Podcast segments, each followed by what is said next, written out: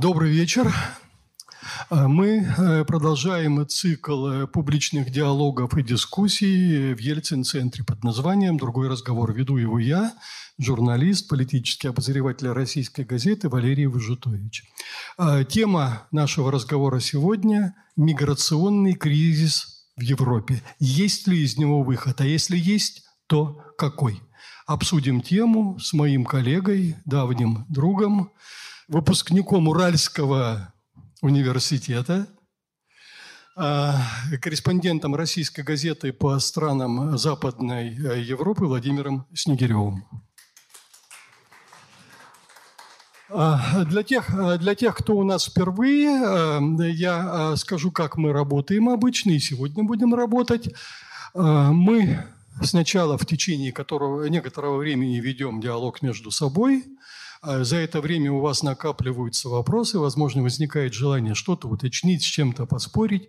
А после этого микрофон переходит в зал, и у нас начинается дискуссия. А, вот. А наш собеседник будет на эти вопросы, естественно, отвечать. Я должен еще сказать, что поскольку мы знакомы, страшно сказать, сколько лет, то, естественно, мы будем на «ты» и не будем делать что, вид, что мы впервые видим друг друга. Начинаем. Володь, давай-ка, вот знаешь, с чего начнем? Значит, ты живешь в Праге, да? А, вот скажи, много ли там мигрантов и э, влияют ли они э, на традиционный уклад жизни в Праге и вообще на чешский уклад жизни? А, вот. Как ощущает себя коренное население от этого соседства? Вот ты сам там, вот ты ощущаешь, что ну, ну, есть некое такое вот, ну, нашествие, что ли, мигрантов. Тебе неуютно от этого. А, и, а, а как чехам? Я не знаю. Включен микрофон, да можно? Работает микрофон? Ну, я, да, я 7 лет про, про, прожил, по крайней мере, проработал в, в Праге. И надеюсь, что после пандемии я опять туда вернусь может быть, а может быть и не вернусь. И действительно, тема эта с первых же дней э, каким-то образом меня сопровождала, потому что, во-первых, поскольку я приехал туда, не знаю чешского языка, я общался, конечно, в первую очередь с нашими соотечественниками, которые живут там долго. Мне было просто с ними общаться на, на родном языке. Первое. Ну и второе, конечно же, тема была э, так или иначе, возникала э, в средствах массовой информации Чехии и возникает постоянно мигрантская тема, потому что Чехия – часть Евросоюза, часть Европы. И я об этом много раз писал, и о том, как Чехия относится к мигрантам, и о том, как мигранты живут в Чехии, в том числе наши соотечественники и другие. И, конечно же, это, в общем, постоянно меня сопровождало. Я одну, одну историю расскажу, Валера, если можно, для начала. Да, да, конечно, давай. Эта история связана с э, вашим земляком, э, парнем, который приехал в Чехию где-то я туда приехал в 2014 году, а он года за три, за четыре до меня. Его зовут э, Сергей Черничкин, он здесь, в Свердловске, в Екатеринбурге, прошу прощения, я по-старому, по называю этот город. В Екатеринбурге владел сетью ресторанов, каких-то магазинов. В итоге, в конце концов, ему тут надоело тут отбиваться от проверяющих, от э, наездов каких-то там ментов, пожарников, бандитов, как, как он мне рассказывал. И он решил приехать в Европу осмотрел поляну, путешествовав по, старой, по Старому Свету, и остановился на Чехии. Более того, он решил открыть там бизнес, еще он сумасшедший, он решил открыть там пивной бизнес в Чехии, русский человек, уральский парень, Сережа Сердничкин. Мне стало интересно, как это вообще? Как это так? Это то же самое, что Чех приехал бы на Урал и открыл бы здесь в Тагиле строительство там, танков да, или автоматов Калашникова. Ну, бред собачий. Вот. А он открыл. Он значит, купил старую пивоварню, разрушенную под Карловыми Варами в городе Киншперк. А восстановил ее своим э, партнером Денисом Загитовым и Сагитовым. И они э, стали производить пиво. Через, когда я уже приехал в Чехию в 2014 году, вот пиво там завоевало какое-то первое место в Карловарском крае. Он уже стал такой человек, человек довольно известный. Пиво называется «Киршперский заяц». Потом он открыл э, ресторан в центре Праги, прямо в самом центре исторической Праги, тоже под названием Кишперский заяц. Вот, и, и существует там прекрасно. Но вот сейчас, конечно, тяжело, потому что э, и рестораны все закрыты уже целый год. И пиво, особенно то, которое на разлив, не пользуется спросом, потому что кому его поставлять? Рестораны не работают, отели не работают. И, конечно, кризис чудовищным образом ударил и по нему тоже. Но он человек состоявшийся. Он, да, вот он совершил такой довольно безумный поступок. Приехал в Чехию, стал заниматься пивным бизнесом и состоялся. И вполне себя комфортно чувствует. У него там большие планы по развитию. Он, сейчас, когда кончится кризис, а он когда не кончится, он собирается там построить еще и пивной спа, то есть отель э, с пивом связанные, там и пивные ванны, и какие-то процедуры, бани и все прочее. У него для этого есть место, уже проект утвержден, все. Пожалуйста, это вот судьба мигранта. Одна из судеб мигранта который приехал из России и состоялся. Сегодня в Чехии примерно 30 тысяч россиян, постоянно живущих. Достаточно большое количество э, молодых ребят, которые учатся там, их собираются потом вернуться в Россию, получив образование, поскольку образование в Чехии бесплатное высшее, это привлекает э, молодых ребят, тем более э, ребят, которые не дети олигархов, не мажоры, а средний класс – и их родители могут обеспечить там, проживание в Чехии этих, этих детей. Год там надо э, изучать чешский язык, потом они поступают в тот же Карлов университет на разные специальности и учатся. Достаточно много, там нет точной цифры, но я думаю, что их порядка пяти тысяч человек, там, ну, плюс-минус, из России. И столько, примерно человек, 1003 из Казахстана, очень много из других э, бывших э, союзных республик, российских ныне независимых государств. Эти люди, эти ребята, которые э, получают образование и мечтают вернуться в Россию. Конечно, они мечтают вернуться в Россию процветающую, хорошую, демократическую, свободную, но пока они живут в Чехии. Вот такая ситуация. Ну, это, это мигранты из России. Речь-то о том, что а я не думаю, что мигранты из России создают какой-то э, э, там дискомфорт э, чехам. Речь идет о том, что а, едут люди, там, ну, едут арабы, едут африканцы, люди иной, а, иной культуры и иных традиций, и нравов, и всего прочего. А создает ли это какой-то дискомфорт для коренного населения? Вот ты сам как ощущаешь? Ну вот, а можно я когда тебе подползу постепенно? А, а, а для начала еще одну историю расскажу. Вот как вы думаете, кто, э, какой, кто стоит на первом месте э, по количеству иностранцев, живущих в Чехии? Ну, после словаков, Словакии на первом месте. Ну, это то же самое, что Чехия была, было единое государство, Чехословакия. Словаков больше всего. А кто на втором месте? Вьетнамцы. Правильно, вьетнамцы. Удивительная вещь. Вьетнамцы. Вьетнамцев сегодня в, в, в Чехии, ну, официально 60 тысяч, а я думаю, что еще столько же неофициально, ну, порядка 100 тысяч, 120-120 тысяч вьетнамцев.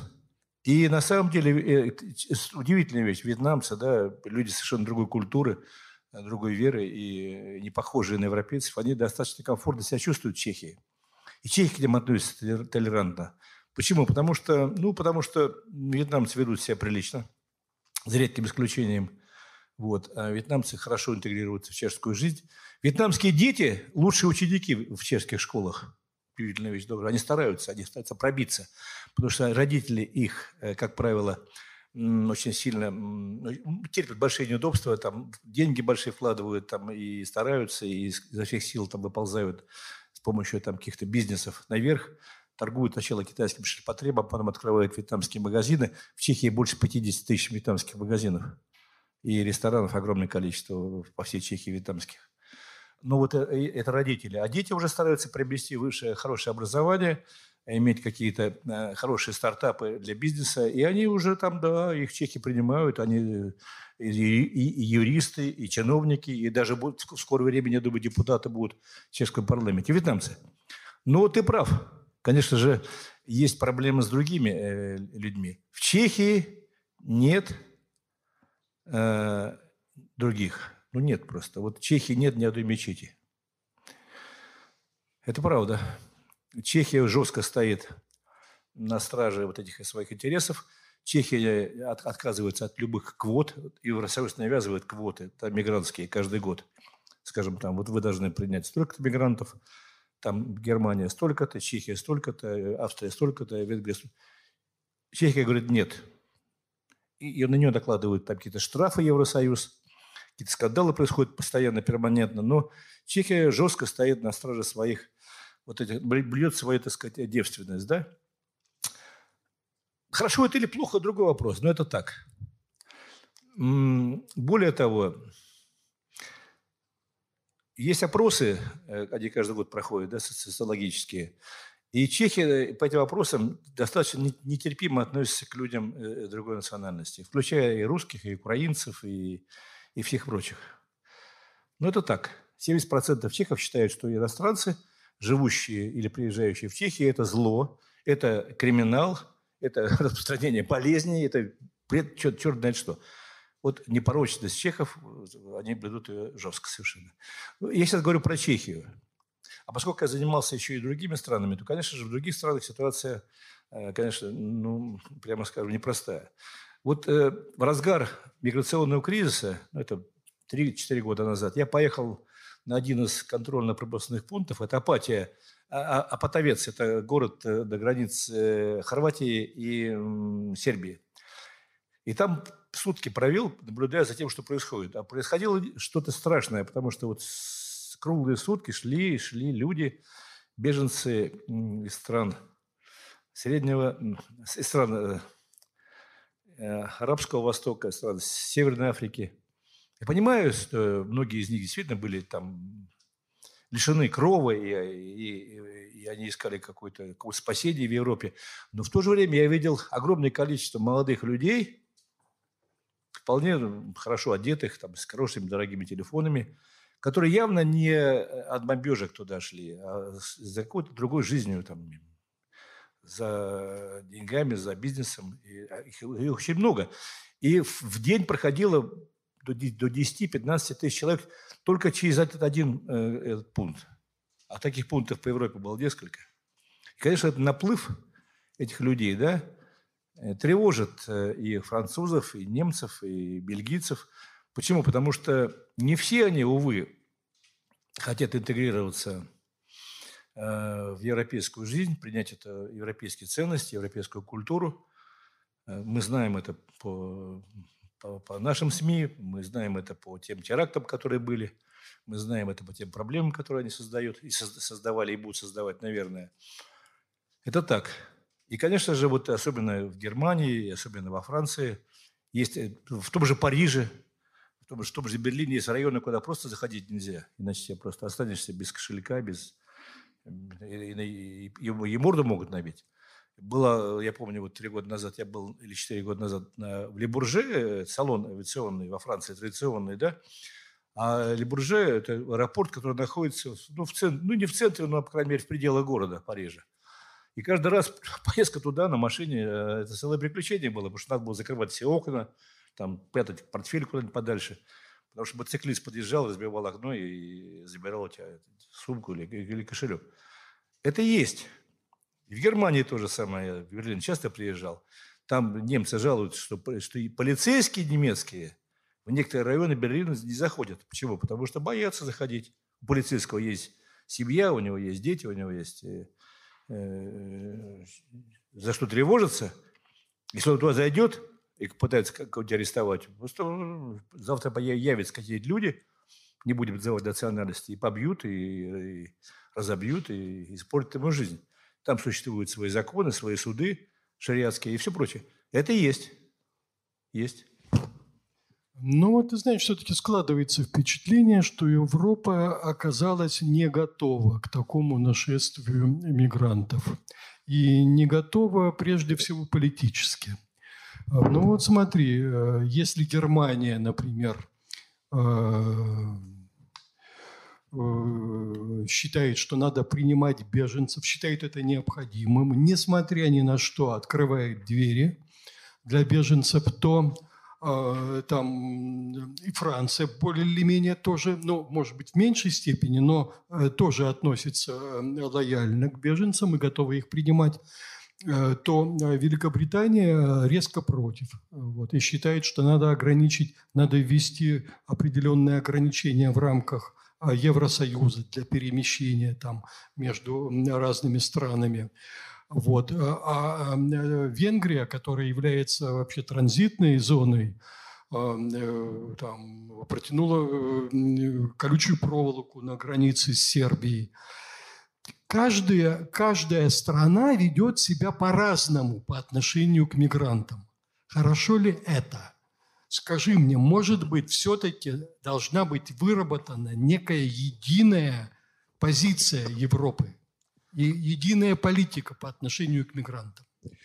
Ну да, это, это так все. На самом деле, конечно же, я говорил про Чехию, но Чехия это, это часть Евросоюза с одной стороны, а с другой стороны это часть некого э, компактного объединения под названием Вышеградская четверка. Чехия, Словакия, Венгрия и Польша. И Вышеградская четверка, у нее свое отношение к беженцам. Э, вот они все стоят э, на жестких позициях неприятия мигрантов – вот, и это всегда вызывает напряжение в Евросоюзе, в Брюсселе и в Страсбурге. Э, нет единой позиции, нет единой политики. Почему? Ну, ты прав, потому что есть три модели, да, вот такой евроинтеграции. Французская модель, ассимиляция полная, она не состоялась, она не получилась. Есть британская модель, мультикультурализм, тоже не пошло. Лучше всего стоит, обстоит дело у немцев, у ФРГ. А там максимальное участие государства – Э, в, в интегрировании беженцев, да, там курсы языковые, там, э, э, какие-то возможности людям помочь с трудоустройством. Немцы более, более искусно и более грамотно, и более как-то гибко действуют в этом направлении. Ну и тоже проблем много в Германии, да, вот в Германии вообще интересная штука существует, это много всего интересного в Германии, сейчас тем более. Меркель уходит, вы знаете, да, а Меркель все-таки выдающийся, я считаю, политический деятель. Мы еще не раз ее вспомним, не раз вспомним, потому что Меркель – это женщина, с которой можно было иметь дело. Она предсказуемая, она мудрая, она не, она не радикалка никакая. Так вот, в Германии. В Германии проблема стоит остро. Но о ней говорят на кухнях. Вот немцы, с немцами общаешься приватно, да? без диктофона, телефон выключенный, день там свет еще погасит, шторы задернут. Да-да-да, они говорят, ой, как ужасно, все как плохо. Но если ты шторы откроешь и диктофон включишь, они говорят, все замечательно. Не принято говорить громко о том, что существуют беженцы. И тут же попадешь в разряд фашистов. Чем это объясняется? Ну, много причин, много по этому поводу можно говорить, но у немцев очень обостренное чувство вины – за гитлеризм, за, за, те, что, за те преступления, которые были совершены в годы Второй мировой войны против евреев, против цыган. И прочее. у них стоит и сосит в подкорке. Вот и в сердце, и в голове, и знаю, в крови. И поэтому с немцами сложно на эту тему говорить. Хотя проблема есть, и еще раз говорю, на кухнях они ее активно обсуждают. Но толерантность, она в этом смысле очень мощная у них распространена. Э, во Франции там проще, там, там, там как-то и в газетах об этом пишут, вот этот Шарли Эбдо, нашумевшая да, карикатуры, там по-другому. Но э, ты прав, единой политики в Евросоюзе нет по этому поводу. То они говорят о том, что давайте сейчас там сделаем единую грани... Э, общую границу, короче, проволока обнесем. А как обнесешь? Огромное пространство не обнесешь то они говорят, там тоже страны Вышеградской четверки, а мы давайте сейчас вообще сами загородимся, восстановим свои внутренние границы. Тоже невозможно. Единой политики нет. Проблема есть, разговоров много, но единой политики нет. И вот я считаю, ну не только я, это вообще общепринятая точка зрения, что одной из причин выхода Британии из Евросоюза, Брексит, да, является вот это, это самое несогласие и нерешенность проблемы мигрантов. В Британии тоже это очень достаточно острая вещь, да? И британцы сказали, все, мы, мы, мы уходим, мы сами это будем решать. Как, свой, свой, своим образом. Это так. И вторая очень важная вещь, ну, она тоже очевидная. Конечно же, сейчас, сейчас, э, что бы там ни было, уйдет Меркель, не уйдет Меркель, кто-то будет во Франции, кто будет в Британии, неважно. Ясно, что сейчас будет меры ужесточения по, по части мигрантов. Высылка, вот, всякие разные э, другие меры, которые, э, да, всякие квоты будут уменьшаться, и проблема назрела очень сильно. Но при этом надо еще иметь следующее. В той же Германии, в той же Германии Немцы, конечно же, то, э, немцы, а мигранты, конечно же, являются больш, большим подспорьем для экономики. Это очевидная вещь. И Меркель об этом много раз говорит. Это один из факторов, который и у, у нее в плюсе. И те, те же самые мигранты занимают те рабочие места, куда не хотят идти немцы там, или, там, я не знаю, чехи, которые приезжают работать, а мигранты работают. Без них немецкая экономика уже не будет существовать. Это правда. А, вот смотри, ты говоришь о том, что разные а, нет единой политики в отношении мигрантов. Может быть, вот я выскажу такое предположение, может быть, это потому, что в 2004 году произошло взрывное расширение Евросоюза за счет а, стран э, э, Восточной Европы. А потом 10 стран вошли, потом присоединилась Болгария и Румыния. Но дело в том, что эти все страны, они с разной ментальностью, и кроме того, э, их ментальность отличается от э, стран э, ну, коренных, от коренных европейцев, итальянцев, французов там, и так далее. Может быть, и вот это, и, соответственно, у них разные отношения к мигрантам. Может быть, еще и это одна из причин, почему не удается выработать единую политику. Ну, может быть, да. Что касается расширения Евросоюза, тут интересный вопрос на самом деле, да? Ведь вы знаете, что сейчас выстроилась очередь из, из тех стран, которые хотели бы тоже вступить в Евросоюз. Ну, мы знаем, там это балканские страны, там Черногория, Косово, и Сербия тоже хочет, между прочим, абсолютно стопроцентно сербы хотят. А еще есть Молдавия, которая хочет, еще Грузия, которая хочет, украинцы там тоже шевелятся. Много желающих. Но на самом деле, конечно, очевидная вещь, э, что в ближайшие годы никому из них не светит. Именно по этой причине. Сейчас Евросоюз занимается тем, что решает свои внутренние проблемы. И, конечно, они, конечно, они погорячились в свое время, расширяя.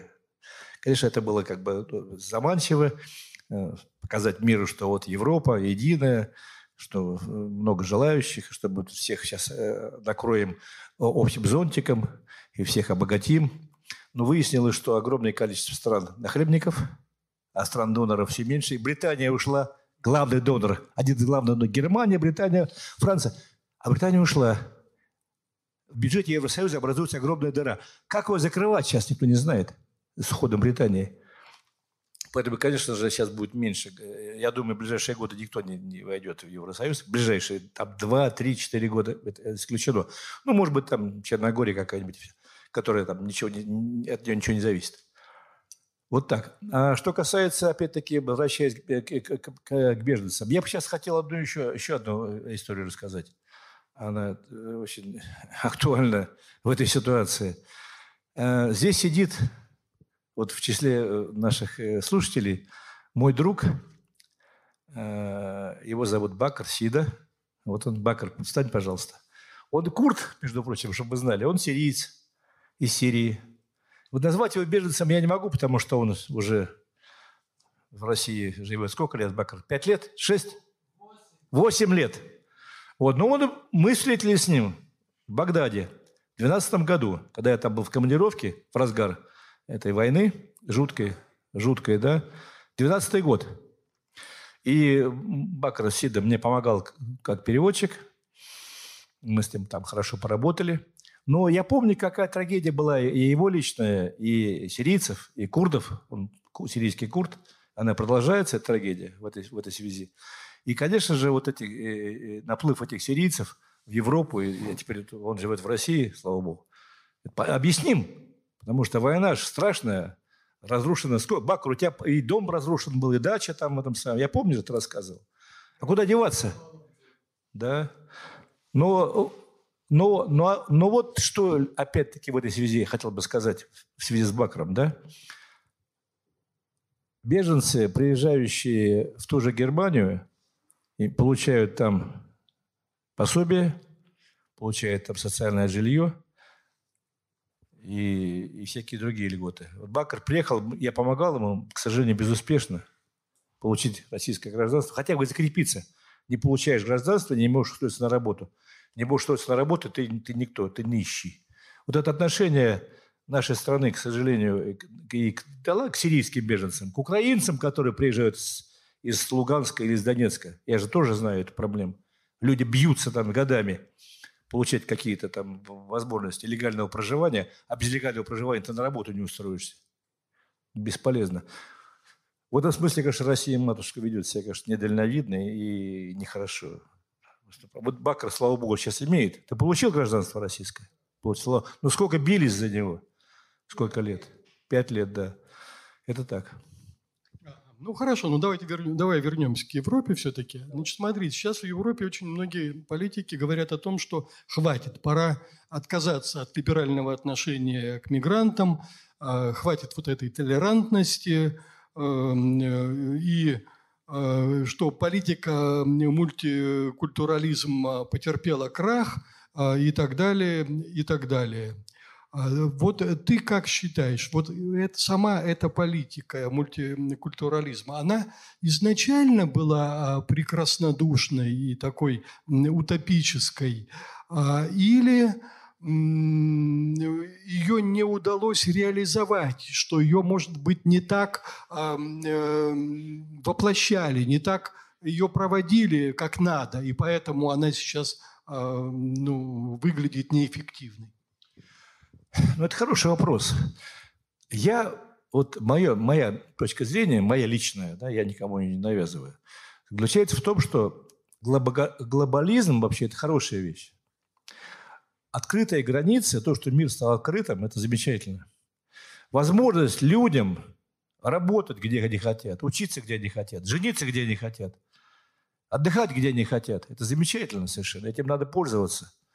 И, и, и, и, и на самом деле это прекрасно совершенно, это, это, это, это замечательно. Вот и молодые, особенно люди, да, которые там, сегодня научатся в Гонконге, завтра работают в Америке, потом приезжают в Россию. Неважно, это, я, про отношение к русским или к американцам или к китайцам я сейчас говорю, это неважно совершенно. Это прекрасно, это, на мой взгляд, это, это лучшее из того, что сейчас есть. Это лучше еще почему? Потому что это есть гарантия того, что не будет войны. Ну как может, может быть война, если америк... дети американских миллионеров живут в России, а китайских там ну, в Америке, а, а, а русских где-нибудь там в Европе? Это же э, кто же будет бросать бомбы там, если, если все перемешалось? Это гарантия, что нет, не будет войны. Это прекрасно. А вот то, что ты спросил, почему все-таки э, эта вот э, политика мультикультурализма терпит не крах, но имеет кризис некий, очевидно совершенно. Да, это так, но я думаю, все-таки это некие издержки. Все должно э, прийти в э, какие-то какие рамки, да, и образоваться, потому что на самом деле вот тренд правильный. Если хочет африканец жить в Европе, пускай живет в Европе. Если хочет европеец поехать в Африку и там иметь бизнес или там жить в джунглях, ради бога. Границы, вот на мой взгляд, на мой взгляд, опять-таки, я никому не навязываю, границы, таможни, паспорта иностранные, все это от лукавого, от, от беса. Люди, э, есть люди, да, неважно какой они национальности, какого они цвета кожи, какой, какую религию они исповедуют. Есть люди хорошие, есть плохие. И мир единый, и земной шар единый. И вот хорошо это видно из космоса. Нет там никаких границ когда космонавты летают по орбите, они не видят ни, ни границ, ни таможен, ничего. Они видят землю, реки, э, э, горы, континенты, океаны, моря. Все. Так и должно быть, на мой взгляд. Но тем не менее, вот смотри, дело в том, что это ведь началось не, это началось не сейчас. Наверное, Э, ну, да, даже, можно, даже можно называть год, когда это вдруг прорвало вот так. Это 2005 год, а погромы в пригородах Франции, страшные просто, жуткие погромы, когда, ну, ну э, э просто э, страшные были события. А, и вот тогда впервые прозвучала вот эта нота, что хватит, хватит терпеть. И э, я сейчас процитирую, кто это сказал тогда. Э, вот когда это все произошло. Значит, э, это сказал русский писатель Анатолий Гладилин, вот, недавно ушедший от нас. Ну, он, он жил во Франции, в Париже в те дни. Он сказал следующее. Он сказал, буквально, он очень резко сказал, он сказал, это болезнь, которая развивалась во Франции в течение 30 лет. Все это время нельзя было называть воров и убийц неграми или арабами – хотя убивали именно они. А человека, который совершал преступление, Можно было называть только бедным, несчастным ребенком, страдающим из-за социальной несправедливости и так далее. Дальше он говорит, сейчас это взорвалось. И дальше он говорит, давно надо было закрыть границы, но это не политкорректно. Они должны спалить половину Франции, прежде чем кто-то почешется. А ты говоришь, границ не должно быть. Вот, вот тебе Анатолий Гладилин. С этой, я не спорю с позицией Анатолия Гладилина, его право, замечательный писатель, причем он не, он не один такой, но это Анатолий Гладилин. А, фра- а французы, французы молчат по этому поводу. При том, что он либеральный был человек. Он либеральный. А французы молчат, а немцы молчат. Опять-таки, вот все-таки, на мой взгляд, а, выход из этой ситуации стоит не в закрытии границ, а в том, что законы в каждой стране должны работать. Если ты приезжаешь в страну, то будь добр, веди себя в соответствии с законами этой страны, традициями этой страны, культурой этой страны. Либо ты принимаешь все это дело, и тогда живешь здесь, да, и занимаешься, учишься, бизнесом занимаешься, так что угодно, и вообще ничего не делаешь либо не принимаешь, тогда уезжай. Да, вот так, так. Вот скажи, по твоим наблюдениям, готовы они к этому? Они готовы Да, многие готовы, многие а, готовы. Я вот я тебе скажу. А вот, как же гетто, я тебе расскажу одну вещь. они образуют и живут вот в своем вот этом отдельном э, мире? Э, э, я не знаю, там, ну, в том же, я в Мюнхене видел, они локально, они выстраивают вот. компактное такое проживание. Да. Это отнюдь не говорит о стремлении э, к интеграции. Ну вот, вот хорошо, вот э, после э, того, как в Афганистане кончилось это наше вот присутствие, да, и когда Кабул захватили Боджахеды, 92 год, из Афганистана уехало огромное количество людей, которые были вот связаны с советским режимом, да, члены этой НДПА партии, этой э, прокоммунистической, э, чиновники, которые работали тогда на власти, они уехали в Европу. Я сейчас с ними общаюсь, потому что я много, многих, многих знал, работая в те годы в Афганистане. Когда приезжаю в Берлин, приглашаю их там в ресторан, общаемся, разговариваем. Афганцы, да? Многие из них не работают, они живут на пособие, получили квартиры, получают пособие, им вполне хватает. Скромненько живут, они в ресторан не ходят. Я могу их пригласить, они сами не могут позволить себе. Но они, вот я с ними общаюсь, да, они приняли эту жизнь, да, они абсолютно нормально к этому относятся. Дети уже, и вот их дети, они получили образование, они получили профессию, они абсолютно европейские дети. Вот это один вариант. Ты прав. В том же Берлине всего 10% это турки, выходцы из Турции. 3,5 миллиона уже турков в, Германии. 3,5 миллиона. И все больше и больше, потому что у них семьи большие, ты сам знаешь. Так вот, турки тоже по-разному. Э, живут. Есть турки, которые ассимилировались, и которые абсолютно европейские так сказать, вот ценности э, исповедуют. Да? А есть те, которые, куда, куда не зайдешь в эти районы, это правда, где шариат, где, где полиция боится, а еще и чеченцы. Там вообще, между нами говоря, суровенько. Есть варианты разные, но выход из этой ситуации только один – это, и, и он зависит от местных властей. Вот если власти той же Германии, той же Франции см, смогут вот, э, э, сделать так, чтобы законы их страны соблюдались всеми без исключения, неважно, турок ты, афганец, либо сириец, либо там алжирец, тогда да, тогда есть вариант. Если нет, тогда проблема только одна – выселять, выселять, выселять. Террор. Ответ – да, это террор, другой террор, да, это война. Ну вот ты говоришь власть. Вот я тебе сейчас приведу статистику. А, дело в том, что а, враждебное отношение к мигрантам, оно, а, ну вот оно э, существует и оно культивируется, и даже на, на уровне власти. Вот э, есть социология на этот счет в том числе среди сотрудников правоохранительных органов. Значит, смотрите, э, смотри, в Нидерландах проводилось исследование настроений личного состава полиции. Результат. Более 60% э, полицейских не видят ничего предусудительного в том, чтобы останавливать людей на улице, проверять документы. Ну, мы знаем, как в России у нас это происходит. А вот, проверять документы на основании их расовой или национальной принадлежности, ну, которую она видна. Вот. То есть это заведомое уже, но вот эта дискриминация и вот это, это подозрительное отношение, даже враждебное отношение, оно даже на уровне полицейских, ну то есть на уровне представителей власти. Что можно ли переломить эти настроения каким-то образом? И э, как сам власть должна, а, какой пример показывать, ну вот хотя бы в лице своих э, там э, представителей органов, право, органов правопорядка. Что ну, с этим делать? Думаешь, Владимир, ну на самом деле ты же прекрасно знаешь, что ты... Мы с тобой, да, вот все-таки у нас ну, на лицах написано, что мы как бы тут коренная национальность. А если в Москве на улицу выходит таджик там, или э, дагестанец, то у него паспорта проверят немедленно полиция. То же самое происходит. Нет, Хорошо нет, это или плохо? Нет, я, я тебе скажу, есть принципиальная разница. Не, Какая? Не, то же, не то же самое. Какая?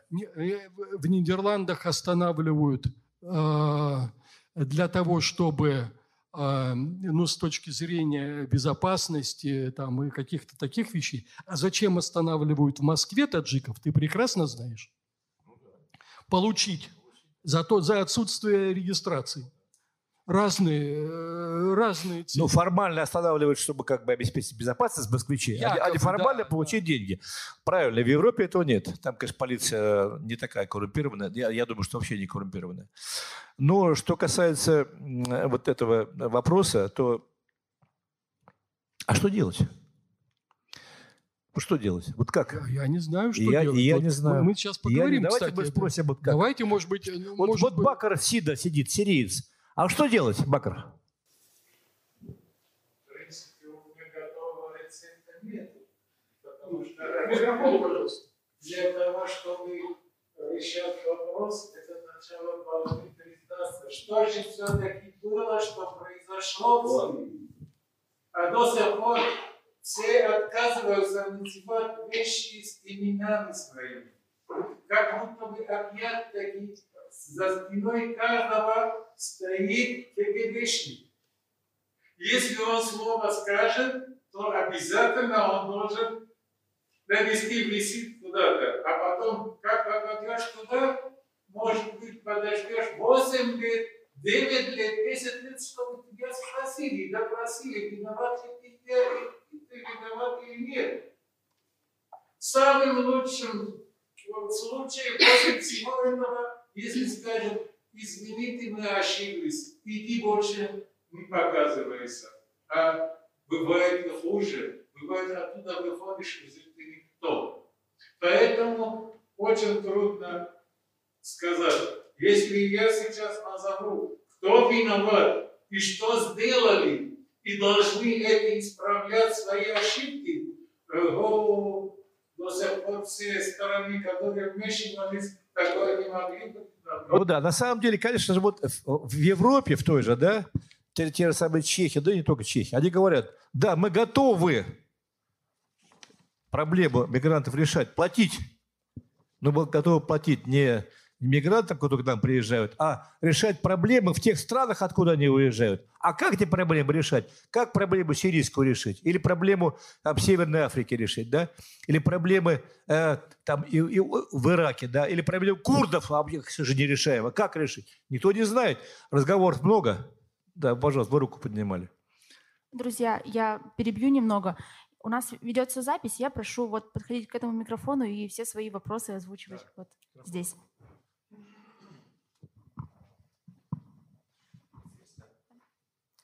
Так, э, здравствуйте. Во-первых, э, по поводу вот проблемы миграции действительно сейчас... Да, меня зовут Фаузи Сидо, председатель сирийской диаспоры в Свердловской области. А, э, на самом деле, да, действительно сейчас это звучило именно от вас, что вот эти деньги, которые мы платим мигрантам, да, лучше бы, если мы взяли и решили проблему в их странах. Давайте скажем так, вот я не верю на самом деле, что Европа хочет что-то решать наших странах, она только усугубляет ситуацию у нас. То есть на самом деле я уже не знаю, кто только не тренировался в Сирии на войне. Вот. Да, действительно, я ничего не скажу э, по поводу, что в Сирии есть проблемы, из-за этой проблемы к нам пришли вот эти все войска и сделали так, что между нами вот это началась эта вся война. На самом деле они знают решение, если они хотели решать. С другой стороны, я скажу, что говорят сирийцы, которые живут в Европе. Это мои родственники, то есть не какие-то там, от кого-то я услышал, а именно мои родственники, наша диаспора там, грубо говоря. Они сказали вот такое. Вот в Европе, вот сейчас Германия именно, и речь идет о Германии, они после коронавируса посмотрели, что у них населения не будет хватать, допустим, вот столько-то миллионов к такому-то году. Вот они сейчас в этом году будут принимать столько-то сотни тысяч мигрантов. Хорошо. Первое, что происходит, вот эти, значит, мигранты, они их принимают как? А, по какому, как у них вообще мысль? Чтобы остался, кто будет работать в наших заводах в, э, в Германии, давайте примем мигрантов, которые будут э, работать у нас, а то нам придется продать все наши заводы Китаю, и все, Китай будет все производить за нас. Хорошо. С другой стороны, сейчас каждый стал сирийцем. Подделка документов от наших братьев из Ирака, от наших братьев из Йемена, из многих стран – каждый подделает документ, стал сирийцем, приходит, получает статус беженства как сириец. Именно как сириец. Потому что им дают, другим послабей, как бы поменьше дают. А попадает, как говорится, что вот сирийцы там пришли, сделали все такое. На самом деле, я еще раз просто хотел сказать, они сами очень хорошо знают, если бы они хотели нам процветать еще 30 лет тому назад, 50 лет тому назад, они бы дали это и могли повлиять. И и вообще все наши страны были когда-то под влиянием Европы. И до сих пор здания у нас до сих пор построены во Франции. В Египте я видел здания, которые построены, построены в Англии. То есть они умеют решать, но они этого просто не хотят. Потому что э, тоже кто-то говорит, хотят сделать беженцев побольше, им давать гражданство, вернут их в тех странах, как оппозиция, которая имеет гражданство Европы. Это тоже одна из версий. Конечно, я не думаю, что до такой тупости они дошли, но уже я не сомневаюсь, что они не, просто не хотят решать эту проблему. Спасибо вам огромное. Это была точка зрения. Спасибо. А, так, а давайте вопросы еще. Да, да, пожалуйста, пожалуйста.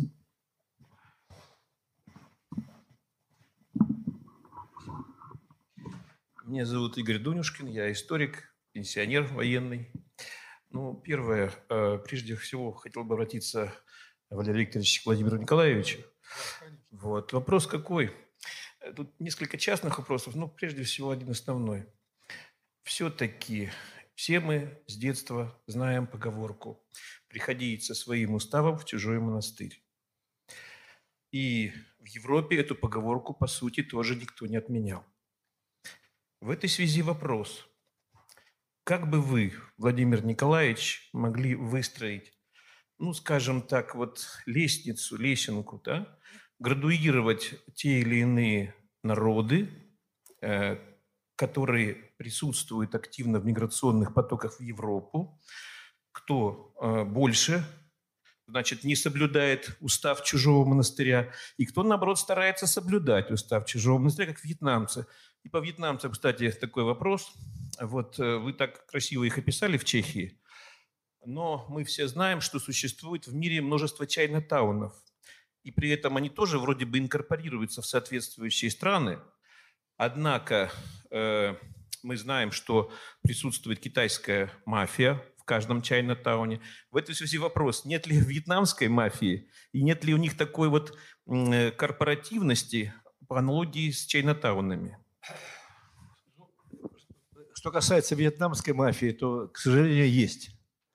Да, это, это, это, это признают и полицейские в Чехии, это э, всплывает в чешских СМИ э, время от времени.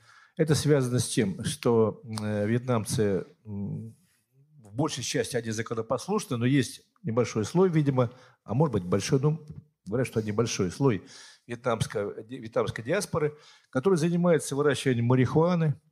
Прямо в Чехии? Да, в Чехии, да, прямо в Чехии. Ну, где-то там на балконах или где-то там в каких-то на полянках закрытых. Э, это есть, к сожалению. Есть вьетнамский огромный рынок под Прагой, называется САПа. Огромный рынок, он легально существует. Вот с ним, с ним туда время от времени нагряд, э, полиция устраивает какие-то облавы. Вот, э, там торгуют китайским ширпотребом. Там это многие вещи подделанные, многие вещи связаны с тем, что там какие-то бренды, а на самом деле никакие не бренды, это есть все.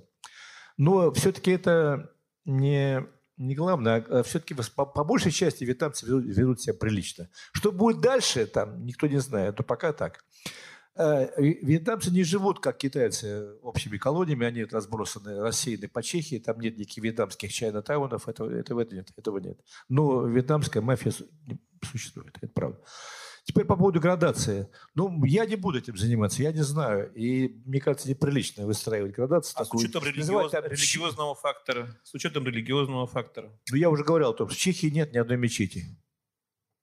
Вот это показатель. По Чехии, да, а вот насчет Германии, Есть причем и не одна, и каким И образом одна. там, допустим, конкурирует в том же Кёльне, там высота минаретов по сравнению с Есть, католическим да, храмом. есть, есть, Это же все есть. проблематика. Вот, Проблематика. вот, кстати, вот по поводу немцев.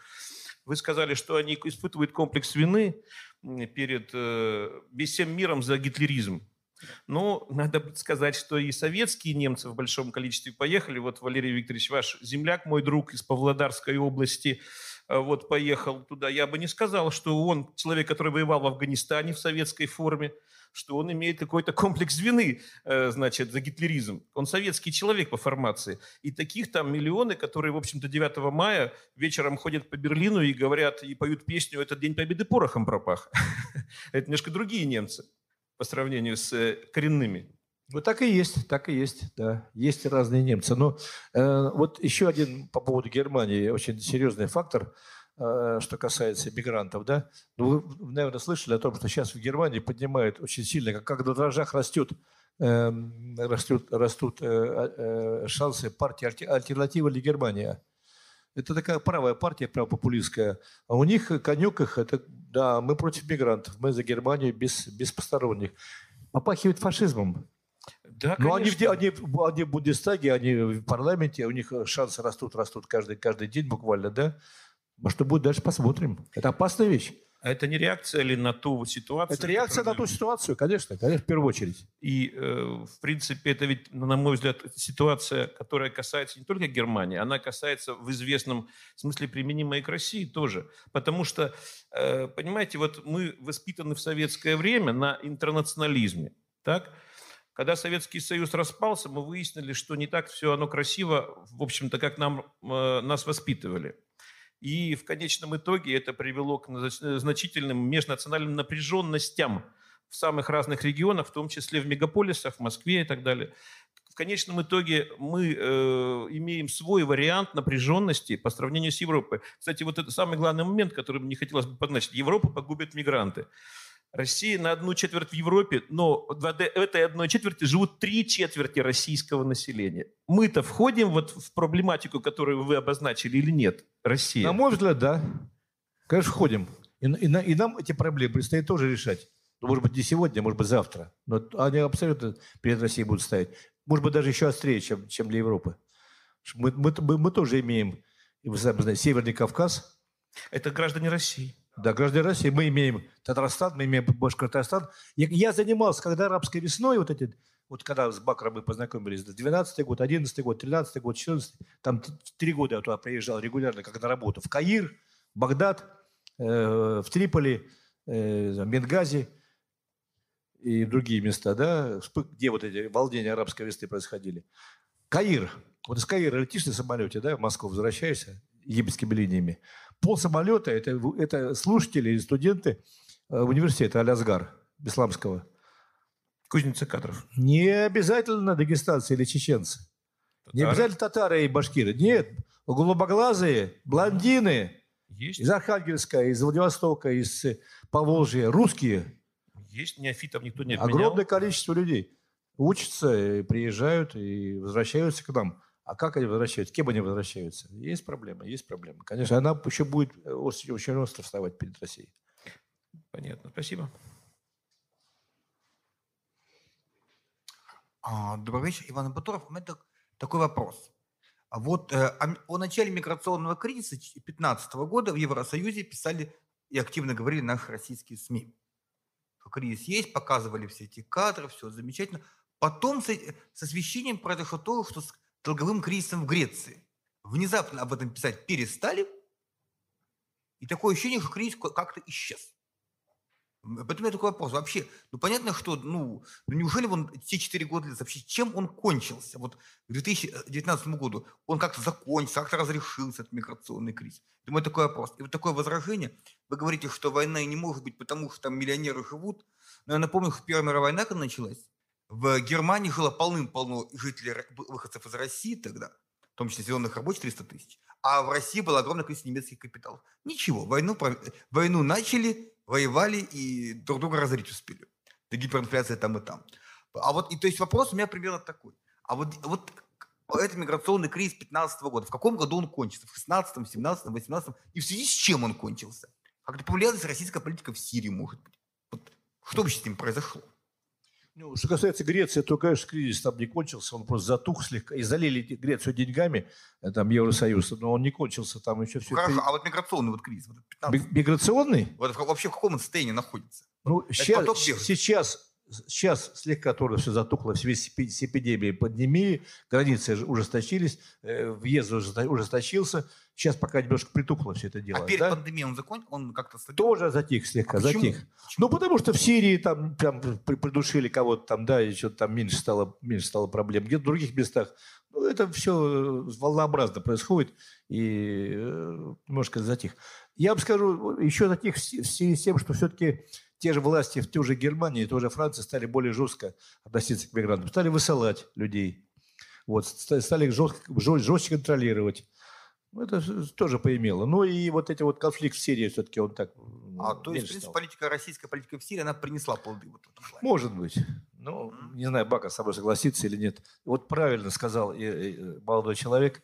К сожалению, Сирия стала полигоном для многих стран, где испытывают там новейшие образцы вооружения.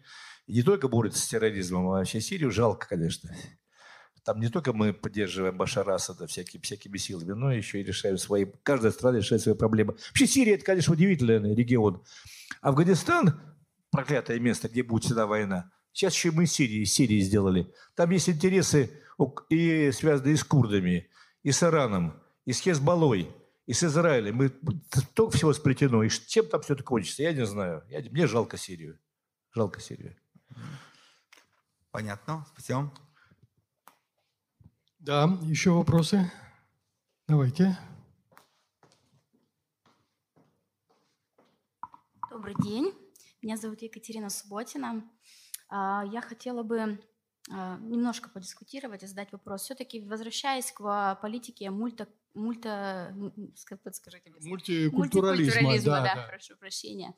А, Как идея сама, да, то, о чем вы говорили, отсутствие границ, а, возможность для молодых людей, для и не, молодых путешествовать, изучать языки и так далее, это прекрасно.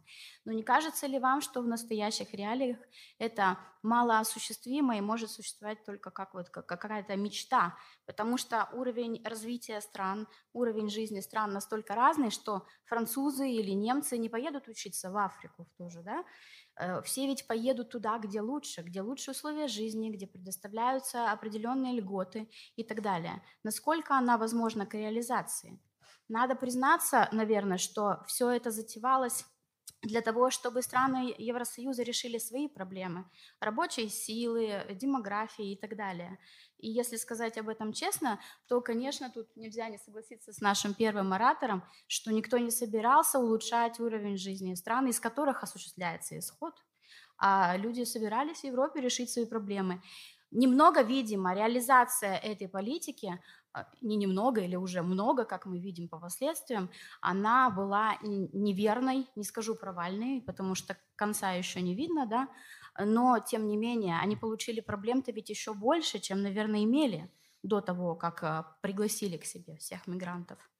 Как вам кажется все-таки? Ну, Возможно знаете, продолжать в том же духе? Ну, формально вы правы, а неформально вы не правы. Значит, что я имею в виду?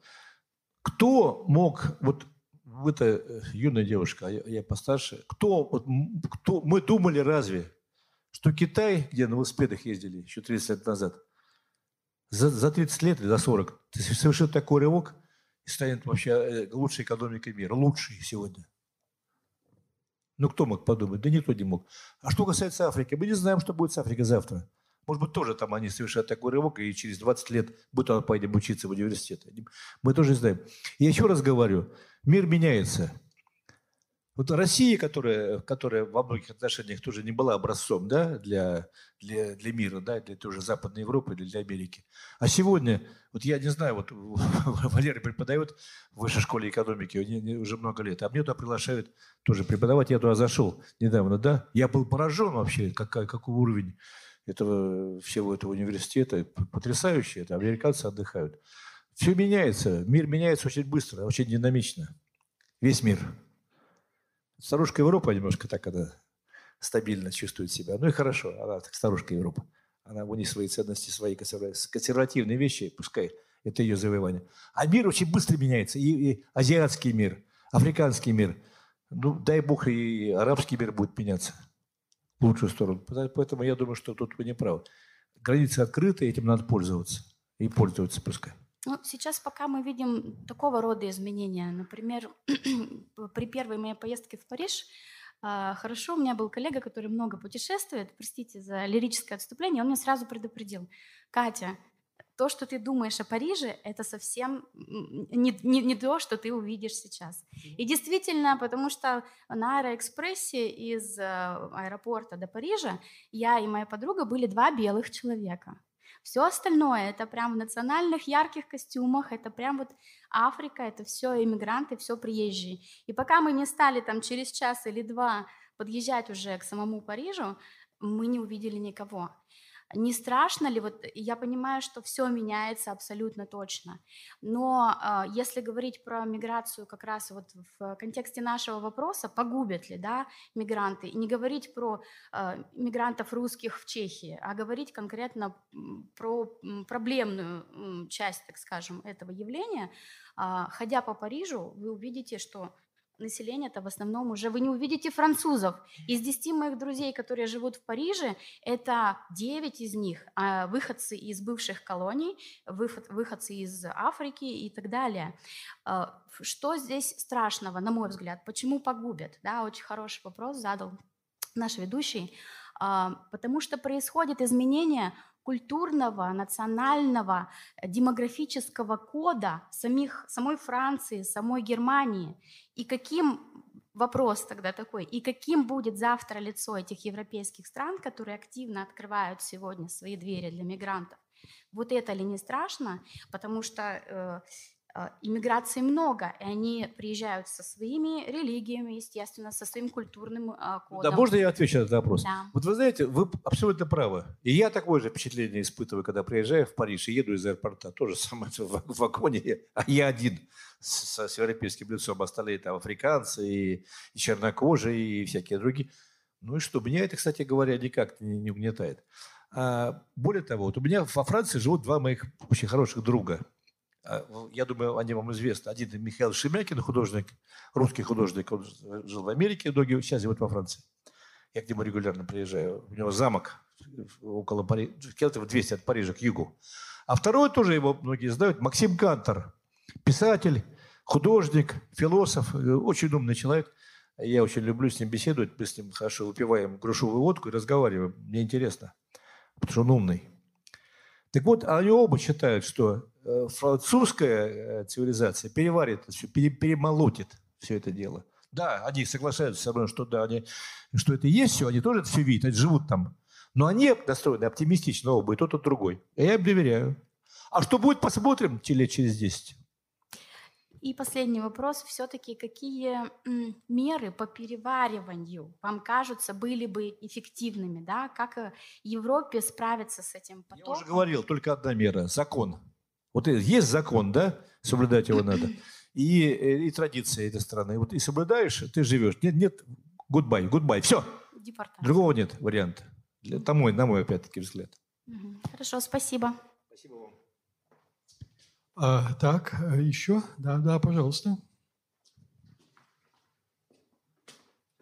Э, Александра, вот мне как раз вот ваша последняя реплика, еще, еще раз ее повторили, да. Меня немножко напрягает это, это то, что вы сказали, что приезжает чужой монастырь со своим уставом там и так далее. Извините, я не историк, конечно, но так в рамках школьной истории я помню, что начиная с 15 века и по сегодняшний день европейцы лезли во все страны, во все стороны света, никого не спрашивая. Вот англосаксы живут в Новой Зеландии, в Австралии. Где Австралия, где, Новая, где британские острова, э, где аборигены австралийские. Занимались грабежом, просто-напросто геноцидом. Вот Бельгия – прекрасная, чудесная страна. Помните, какая бельгийская Конго была? Э, коло- колония. э, Просто огромный концлагерь в центре Африки, где было убито за несколько десятилетий не то 19, не то 15 миллионов африканцев, где 5-6-летним детям отрубали руки за невыполнение плана по сбору каучука. То есть вот европейцы, если это поставить на нравственную точку зрения, осталось. Почему сейчас Принимает? Потому что чувство вины осталось. Оно генетически у них. Ну, э, вернемся э, да, из, из истории. э, Вот вы сказали, две- две- две- началось все с две- 2005 год, э, бурные там, волнения во Франции там, на, на национальной почве и так далее. 2011 год французский спецназ принимает самое активное участие в свержении Каддафи, ликвидации ливийской джамахарии, после чего миллионы беженцев. э, Одна из самых развитых стран Африки разгромлена полностью в- в- до уровня первобытных племен. И люди, естественно, едут. Вы, э, по-моему, вы совершенно правильно сказали, что люди едут туда, где лучше. Э, Ну вот мы сейчас вообще обсуждение идет в рамках такого цивилизационного подхода. А если перейти на формационный, то, извините, капитализм, да? Европа. Есть капитализм центра, Европа – это капитализм центра, а есть капитализм периферии. Да? Э, И капитализм богатств э, центра осущ- э, за, за счет, э, извините, ограбления в 15 веке просто грабили, сейчас более эксклюзивно. Хотя чем там закончилось дело, например, компания Nestle? 2018 год, по-моему, там использование арабского труда э, в странах Западной Африки, в том числе и детского, на кофейных плантациях.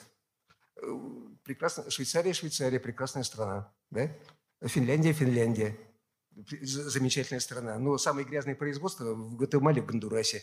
Для, для обеспечения того, чтобы в Финляндии э, чи- чистенькие заводики стояли, на кнопочки нажимали там, да? А в Гватемале, в Гондурасе по колено в грязи ходят туземцы. Ну, это э, реплика, я поэтому, я бы сказал, э, вот э, меня немножко, я пришел, э, напрягло вот это, что э, мигранты погубят э, Европу, то есть как-то однобоко и поставлен вопрос, Нет, что... там именно вопрос. Там, обратите Нет, э, внимание, нет, в конце э, стоит, э, стоит знак вопроса. Э, Нет, нет, а на- на- навязывается мысль, что есть некая такая прекрасная, чудесная Европа, которую вот некие такие ужасные э, э, мигранты, варвары погубят. Я уже начал с того, что европейцы сами нагубились. Столько всего на них, столько лежит. И э, что касается европейских ценностей, вот это вот их, э, кстати, м, э, толерантность и так далее, одна из главных европейских ценностей э, – лицемерие. Вот это то, о чем мы говорили, там с закрытыми шторками мы и голосуем за неонацистов, там, да, а, а в открытом мы тут э, вот... э, Поэтому ну, у меня просто реплика, я скажу так, немножко со, со стороны, э, э, у меня, э, я отношусь со здоровым э, фатализмом ко всему. Согласно поговорке, знаете, помер Максим, ну и черт с имею в виду Европу. Ну и история все ставит на свои места. Спасибо. Ну, что касается вот Ливии, я с вами не могу согласиться. Я был с самого начала вот этих ливийских событий. Сначала я там был на востоке, в Бенгазе, да, это восток Ливии. Такой, где, откуда все пошло. И там ну, достаточно долго про- про- про- пробыл. А потом, когда в августе захватывали Триполи, приехал в Триполи. И я должен вам сказать, что это не так. Что французы взяли и вот вторглись. Все началось с того, что вот это очевидная вещь для меня. Я даже писал об этом и публиковался в нашей правительственной российской газете. В 21 веке ни один диктатор, какие бы, какие бы там он э, дома не строил, там социальные, или, не может существовать вечно. Это невозможно. В условиях интернета, глоб- глобализации, открытости общества. Молодые люди не могут терпеть. А этот был настоящий диктатор Каддафи, настоящий, кровожадный такой. Я помню, как мне, рассказывали в том же Бенгазе, а Бенгази это такой был оплот анти, ан- антикаддафевский. Оплот. Оттуда все пошло. Там и офицеры, обучавшиеся, кстати, в Москве, и студенты, и молодежь, они на 100% были... В Триполи немножко по-другому, там процентов 60. Было Извините, больше него. А, Три- а Бенгази 100%. Ну, то есть они хотели вот сейчас провести современную... Они хотели, да, они хотели. Сейчас, сейчас Ливия это Другое существует. дело, что получилось, а мало ли, что мы хотим. Ливии нету, да? Ну, Есть ну, первобытные правильно. племена, по сути. Всегда любую революцию оседлывают негодяи. Там, и там получилась э, гражданская война. Ну, а что будет дальше, посмотрим. Ну, Ну, они свергли кровожадного тирана. Сто процентов так было. ну, о То же самое кровожадности- было и примерно ну, там, в меньшей степени э, в Египте. Ну, тоже, ну, сколько? Сидел 30 лет человек, да, 30 Ну, лет. извините, людоед Бакаса умер во Франции, если я не ошибаюсь. Память мне не изменяет. Ну, к тому, что... так что держит. В Ливии не так все было. Э, Ну, во всяком случае, я, я сейчас не, не, не- но я помню, что там это и, ну, ну, французский спецназ. Э, Фра- Франц- Франция в блоке НАТО отвечает за, за, за, за Африку. Поэтому там очень жесткий, очень жесткий спецназ. И поэтому э, там, конечно, вот события в Беларуси, ну, побунтовали, повы- повыходили люди, и все. А когда вмешивается, извините, пока с цветочками походили, это одно. А когда высаживаются французские парашютисты, это другое немножко. Я их там не видел, наверное, может быть, они были, я не знаю. Ну, Может быть, может быть. Спасибо вам. Нина Михайловна меня зовут. У меня такой вопрос. Вот вы говорите, немцы, они э, чувствуют э, свою вину за этот вот все, да? А вот э, в связи с этим, как вот как вот они покаялись, покаялись, а ведь ночами у них горели миграционные центры. А как сейчас? Миграционные центры. Вот сколько там, чуть, чуть ли не 200 за год. До вас, до вас просто выступала Нет Бауман. Она рассказывала, что было более около 800 поджогов миграционных центров в Германии. Да. Вы знаете, может быть, были единичные случаи, я не, Не- об этом не знаю. Вот. Я хотела просто спросить, а как сейчас? А Вот сейчас, вот сейчас идет пандемия. Люди же все равно приезжают. Да. Горят миграционные центры? Не горят. Нет уже, Не да? горят. не Потому горят, что нет. меньше стало меньше. Вот я приезжать. внимательно слежу за ситуацией в Германии, потому что мне это интересно. И я туда без конца приезжал и собираюсь туда приезжать. Там у меня много тем, которые ну, в плане, в плане моих публикаций будущих. В том числе вот русские немцы. Я внимательно слежу за ситуацией. Мне интересно, как они там живут. Они сейчас представлены уже в парламенте, в Бундестаге. В том числе и за миг- миграционным центром. Нет, не горят. И в других странах тоже. Насчет других стран не могу сказать точно, но я думаю, не горят. А почему они должны гореть-то? Что такое миграционный центр? Это центр, который дает первоначальный приют приехавшему человеку, корм, э, извините, питание, да, и возможность там как-то об- обосновать. Почему он должен гореть? Кто его поджигает? Ну, потому бред что я- я смотрела, Кто его и поджигает? Центр сами они... Я Кто не знаю, сами? кто поджигает. Я не А знаю, зачем им поджигать свой Я не собственный знаю, дом? но когда мы смотрели короткометражные фильмы, документальные, они показывали, насколько им не нравится жить в этих миграционных центрах. Не один я уже смотрела, я просто смотрю. И про Чехию смотрела фильмы, про это. Ну просто вот не про Чехию, там не- нет там про миграционные. Чехии нет ни одного Я не миграционного про миграционные центры, я говорю просто в, в- Европе. И они недовольны тем, что они там не так живут, что они находятся вот, во, по крайней мере, в Германии, что они в замкнутом пространстве, они показывали эти миграционные центры. Они вот горели. Миграционный Я- центр Германии, извините, пожалуйста, это, это пионер-лагерь. Что там недовольным? Это, это первое убежище для человека, приехавшего. Потом через спустя полгода ему дают социальное жилье, еще спустя полгода еще кварти- квартира. О чем вы говорите? Нет такого. Это надуманная проблема, Ну, не клянусь вам. знаю, если они про себя снимают и это показывают, значит, это есть. Я не беру потолка. А, скажите, пожалуйста, вот у нас тут из Екатеринбурга эм, мол- молодой человек, молодой юрист уехал в Германию, заявил, что его в России преследуют потому, что он ЛГБТ, так, это там, объявил, что он гей, партнера, партнера не нашлось, не, назвал, кто его партнер, что вот. И сейчас и просил Германию убежище. И к его удивлению, через полгода ему немцы сказали, что ну, Россия безопасная для геев страна, ну, вы, вы уезжайте. А, И вот сейчас там об- об- обжалуют. А вопрос такой, а почему, а правда, что, а почему Германия, она не хочет принимать людей белой расы из России, там вроде бы даже, э, х- даже если нет оснований для постоянного убежища по формальным основаниям. Вообще, вот на- э, насколько вот легко вот в Германии, вот, вот как э, из- просите убежище из России в Германии, и как получить вот убежище? Ну, во-первых, существуют, Как евре- существуют реально, квоты, квоты для евреев, об- очень большие. Нет, ну не евреев, конечно. не. Минуточку. Существует э, абсолютно выезд русских немцев. Почти все уехали уже, нет проблем. А что вы сейчас имеете в виду? Для кого? Для, для ЛГБТ? Нет, для вообще для жителей России. То есть То есть, как- вот какие А что для жителя России? Ну, вот, а куда вы хотите? Кем вы хотите приехать Нет, туда? ну- Приезжайте в Германию. Нет, ну человек, э, человек, например, хочет приехать в Германию по экономическим мотивам. Так. Он, например, при- э, решил себя выдать за политического беженца. Так. Он, Если- не, он не еврей. Стоп, стоп, стоп. Если, Какие если, если его он выдает обмануть себя и за беженца политического, то должен обосновать, кто его преследует, доказательства предъявить, что его преследуют ему на родине. Вот тогда его будут рассматривать, что он беженец, и дадут или не дадут ему А право на, жизнь. Если у него, если, если он докажет, что он беженец, что его преследуют здесь в России, там прессуют, там э, и так далее, тогда он имеет, имеет возможность там поселиться. А если вот- нет, то нет. А вот реальная ситуация с этими убежищами для выходцев из России, она... Каждый случай рассматривается индивидуально. какова она? То есть много ли просителей? Индивидуально. Вот по вашей практике. Но я не, не, не подавал заявление на, на, на- на жительство в Германии, я не, я не могу сказать. Могу сказать только одно, что в каждой стране свой, существует свое законодательство миграционное. Самое жесткое, кстати говоря, в Чехии. Да в Чехии да, даже купить можешь замок там за 2 миллиона евро и ничего, и ничего не получишь. Ничего. Не хотят они иметь иностранцев у себя. В Германии там, там попроще, ты можешь купить себе э, бизнес, да, и, и ты получишь э, ВНЖ. И, и в каждой стране это разные законодательства. В каждой стране индивидуально. Не, не могу сказать, и по Европе в целом. Везде по-разному. Так, Да, еще вопрос, пожалуйста. Нет? Э, Ты хочешь что-то сказать в завершении? Ну, я хочу сказать вот что. Во-первых, я благодарю всех, кто пришел. Удивительно, что люди приходят. И... Во-первых, я хочу сказать, что я рад, что я здесь. Потому что я учился в Уральском университете. Для меня город Екатеринбург – это практически моя, там, одна из моих родин. Я сам из Сибири, где моя малая родина. Вот, и э, город для меня очень дорогой. Я очень хорошо отношусь к этому вот Ельцин-центру.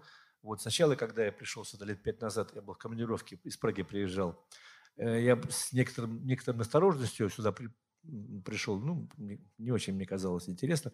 А когда пришел и познакомился э, вот с этим замечательным сооружением и с его наполнением, я понял, что это, это прекрасное место, и Свердловчанам, вернее, екатеринбуржцам повезло, что он появился. Почему? Потому что прекрасный музей, прекрасный книжный магазин. Мы сегодня с Валерой обменивались, да? Я зашел сегодня в книжный магазин, да, здесь, который на первом этаже. Ну, захотелось купить все книги. Вот такого в Москве нет. Приходишь в Москве в книжный магазин, 90% э, шлака, да, вот это, ну, дерьма откровенного, халтуры, пульварщины какой-то, ну, вот откровенного, ну, ширпотреба. А здесь книги, которые хочешь купить по политике, по культуре, по, по, по литературе. Замечательный совершенно магазин. Показатель, между прочим, сильный показатель. Дальше. То, что вот проходят эти вот э, встречи здесь, да, ну, вообще ну, в Москве ведь этого нет. Может быть, это и есть, но как-то мимо меня проходит. То, что они здесь есть, тоже замечательно совершенно, да. Большое спасибо, что вы пришли, вот, что вы вот послушали, слушали нас, терпели нас. А, э, Я испытываю вам чувство благодарности. Спасибо. Да, ну давайте подведем итог А тогда вот уже. что молодой человек хотел А что что-то такое? сказать. Вопрос? Ну давайте, хорошо.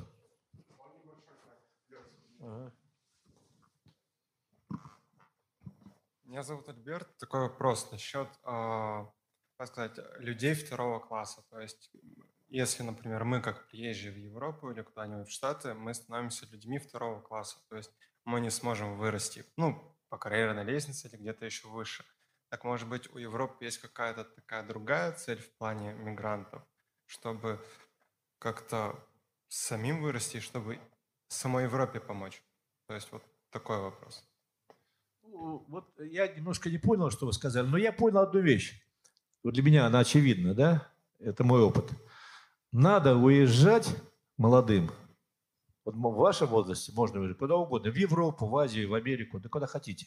Потому молодому человеку легко изучить язык, легко э, завести друзей, легко там, так сказать, пробиться в бизнесе, легко стать своим.